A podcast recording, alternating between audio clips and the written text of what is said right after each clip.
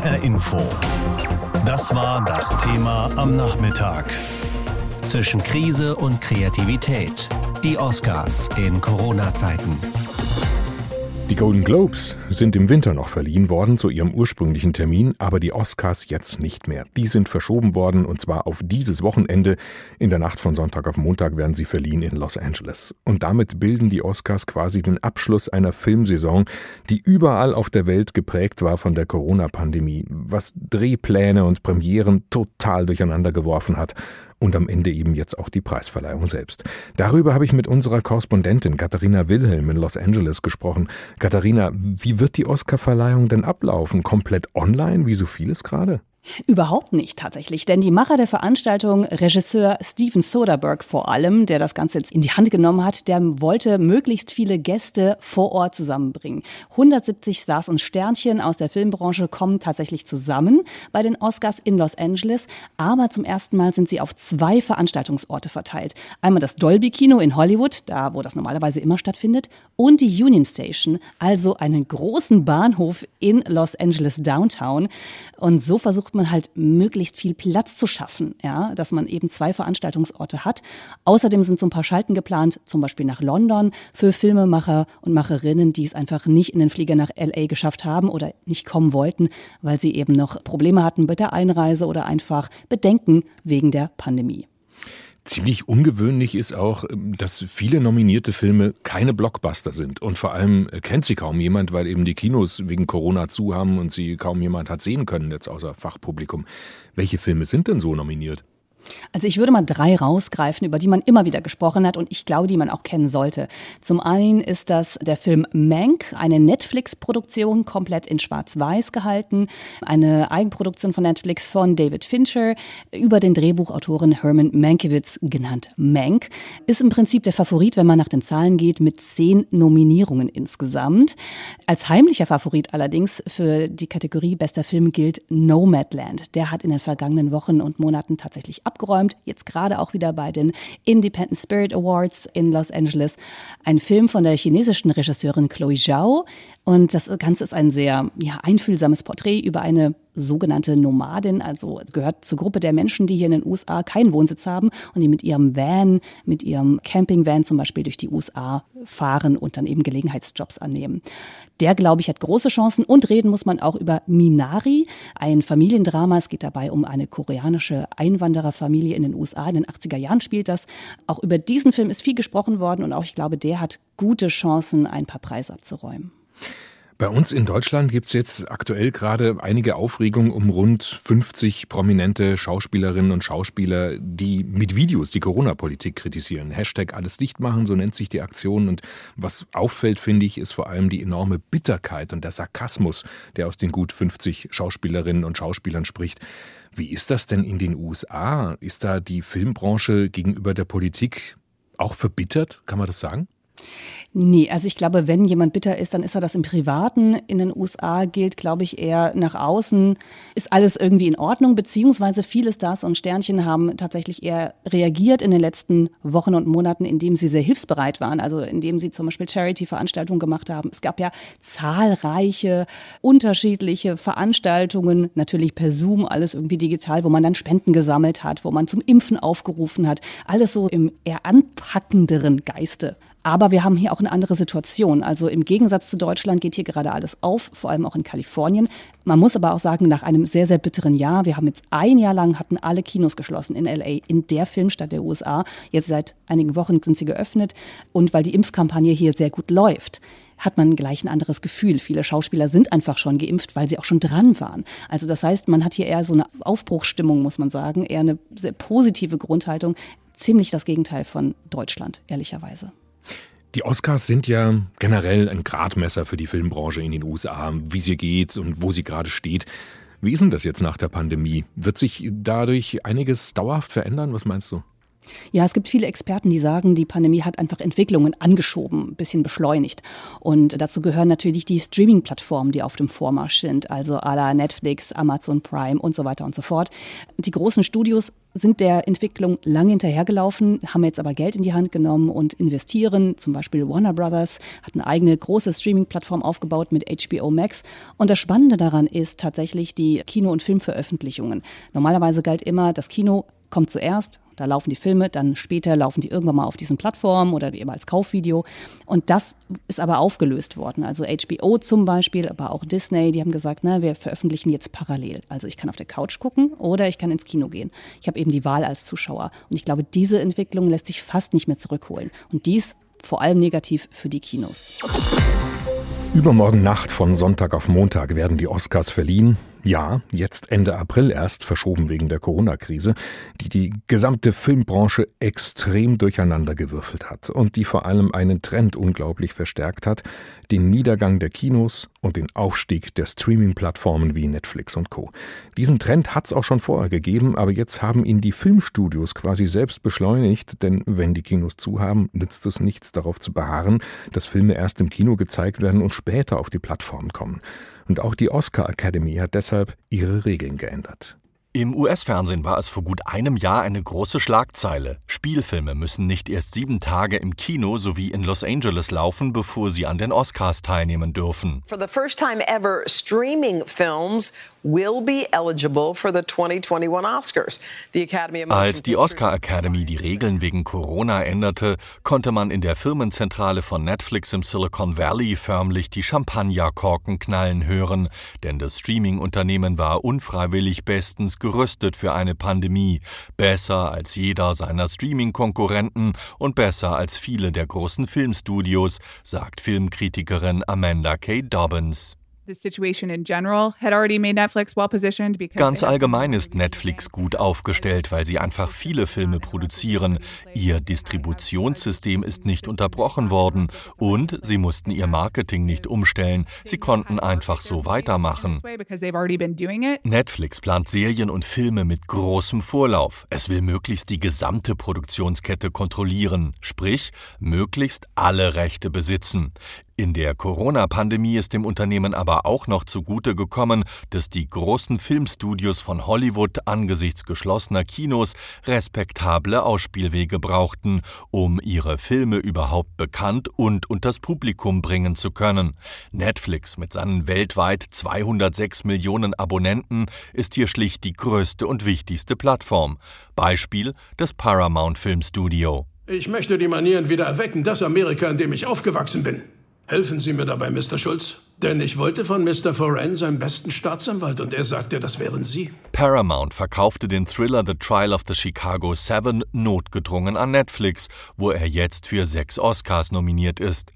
Die meisten Nominierungen hat in diesem Jahr aber die Netflix-eigene Produktion Mank erhalten, eine Biografie über den Co-Drehbuchautor Herman Mankiewicz, der das Drehbuch für den Filmklassiker Citizen Kane mitverfasst hat.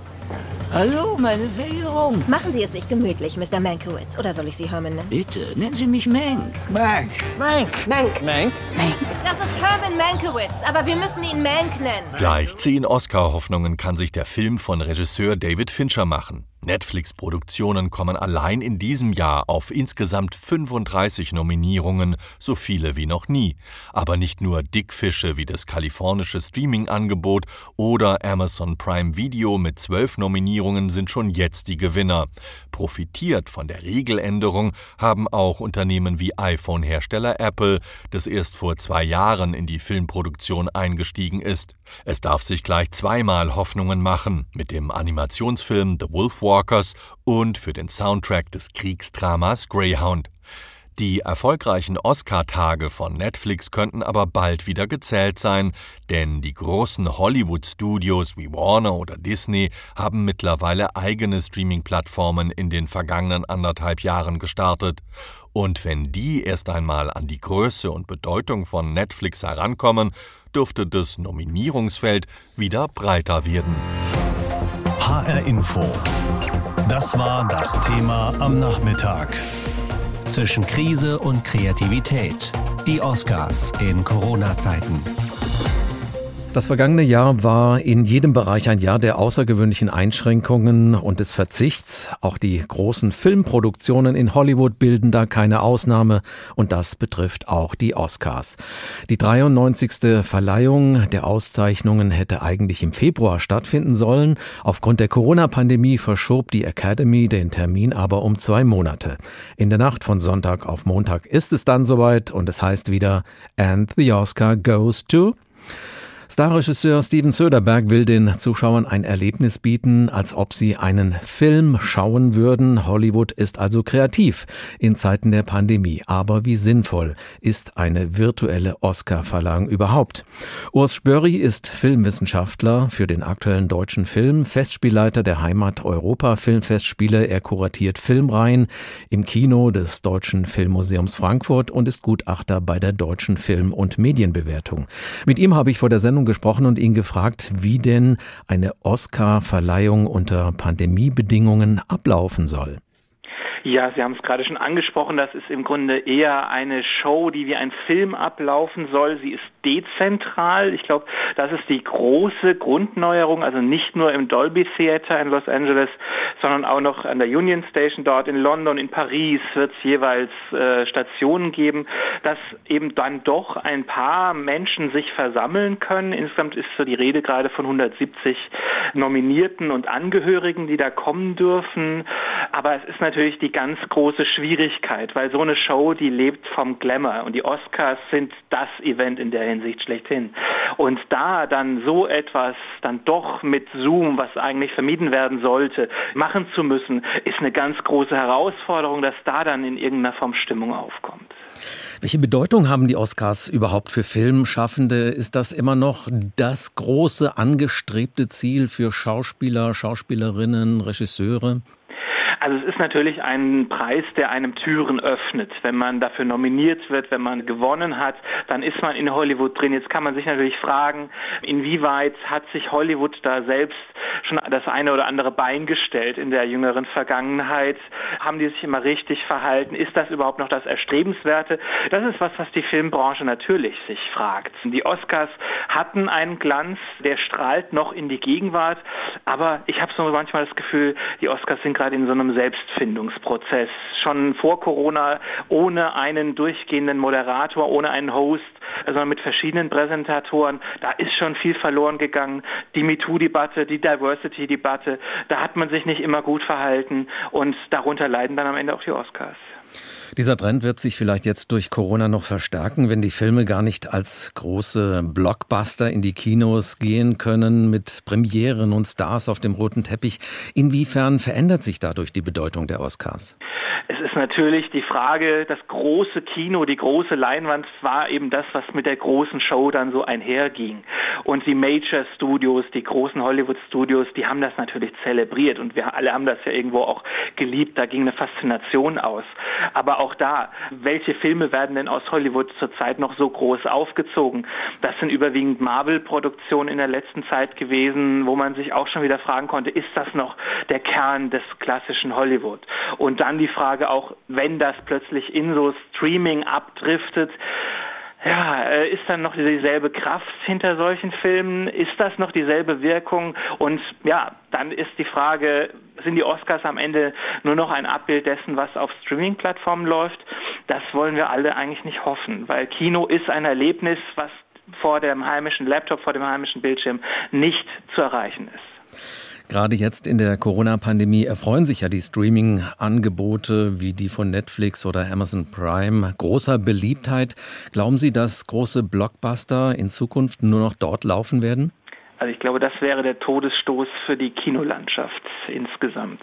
Die Kinos leben davon, haben jetzt auch die letzten Monate oft durchgehalten, immer wieder die Stange hochgehalten und gesagt, ja, wir halten weiterhin bei der Werbung fest für die großen Produktionen. Bestes Beispiel James Bond, der jetzt, glaube ich, fünfmal verschoben worden ist, aber nicht auf Streaming abgeschoben wurde, während andere irgendwann aus finanziellen Gründen, aus ökonomischen Gründen, denn das ist Film nun mal auch Filmwirtschaft, dann irgendwann sagen, wir müssen den jetzt aber irgendwie rausbringen. Und das ist natürlich unter Umständen ein fatales Zeichen, denn Film ist ein gesellschaftliches Erlebnis eigentlich. Kino ist ein sozialer Ort, der für jede Stadt, für jede Kommune wichtig ist. Und wenn dann irgendwann die großen Filme wegbrechen, dann werden auch die kleinen wegbrechen und irgendwann lohnt sich es halt dann doch nicht mehr, dieses ohnehin schon sehr aus Leidenschaft betriebene Gewerk Kino weiterzumachen. Und dann werden wir uns umgucken. Welche Bedeutung haben die Oscars noch in Zeiten, in denen Streaming-Angebote von Netflix und Co. immer populärer werden? Darüber habe ich mit dem Filmwissenschaftler Urs Spörri gesprochen. Er kuratiert Filmreihen im Deutschen Filmmuseum in Frankfurt und ist Gutachter bei der Deutschen Film- und Medienbewertung. In der Nacht von Sonntag auf Montag ist es wieder soweit. Die weltweit wichtigsten Filmpreise, die Oscars, werden verliehen. Zu weiß, zu männlich. Die Oscar Academy stand in den letzten Jahren immer wieder unter Beschuss, weil die Auswahl der Nominierten und Preisträger vielen Kritikern nicht inklusiv und divers genug war. Wo steht Hollywood heute in Sachen Inklusion und Diversität? Unter dem Hashtag Oscar So White wurde im Jahr 2015 beklagt, dass vor allem weiße Filmschaffende bei den Oscar-Preisverleihungen geehrt wurden. Beim Hashtag Oscar So Male ging es um die Dominanz von Männern. Diese Diskussionen haben jahrelang gedauert. Die Kritik war immer laut und deutlich. Die Oscar Academy hat in diesem Jahr versucht, sich einen neuen Anstrich zu geben, diverser zu werden. Schlägt sich das auch in den Nominierungen wieder? Katharina Wilhelm berichtet aus Los Angeles. Die Nominierten vor und hinter der Kamera sind so divers wie nie zuvor. Minari zum Beispiel, nominiert unter anderem als bester Film, erzählt die Geschichte einer koreanischen Familie, die in den USA Wurzeln schlagen will. Was ist das hier? Unser neues Zuhause. Monika, wir wollten doch einen Neuanfang. Jetzt ist er da. Nomadland folgt einer Frau, die gezwungen ist, ihre Heimat zu verlassen und sich mit ihrem Van als eine Art amerikanische Nomadin durch die USA bewegt. Immer auf der Suche nach Arbeit und einem Stellplatz für ihr Auto. Das, was die Nomaden machen, haben die Pioniere damals auch gemacht.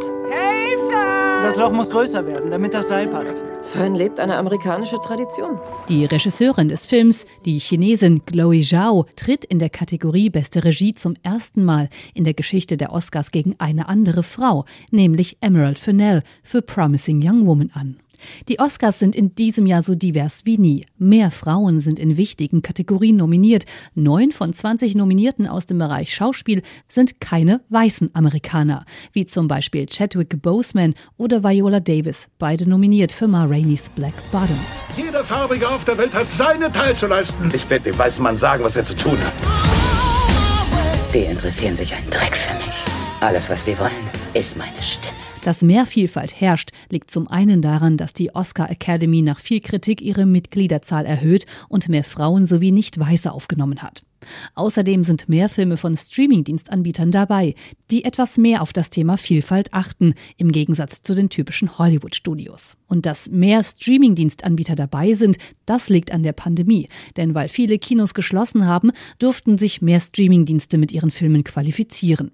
Die Pandemie hat wohl auch die anspruchsvolleren Filme insgesamt gestärkt, die sonst ignoriert würden, meint NPR-Filmkritiker John Horn. Oddly, one of the best things that's come out of the present circumstances is that we're noticing movies that we would have ignored before.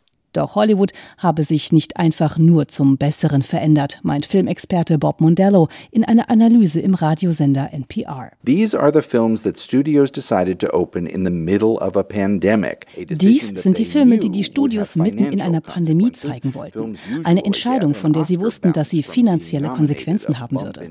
Denn bis vor kurzem waren die Kinos in den wichtigsten Filmmärkten der USA, Los Angeles und New York zu. Einige Filmemacher, die die Macht hatten, lass uns warten zu sagen, taten dies.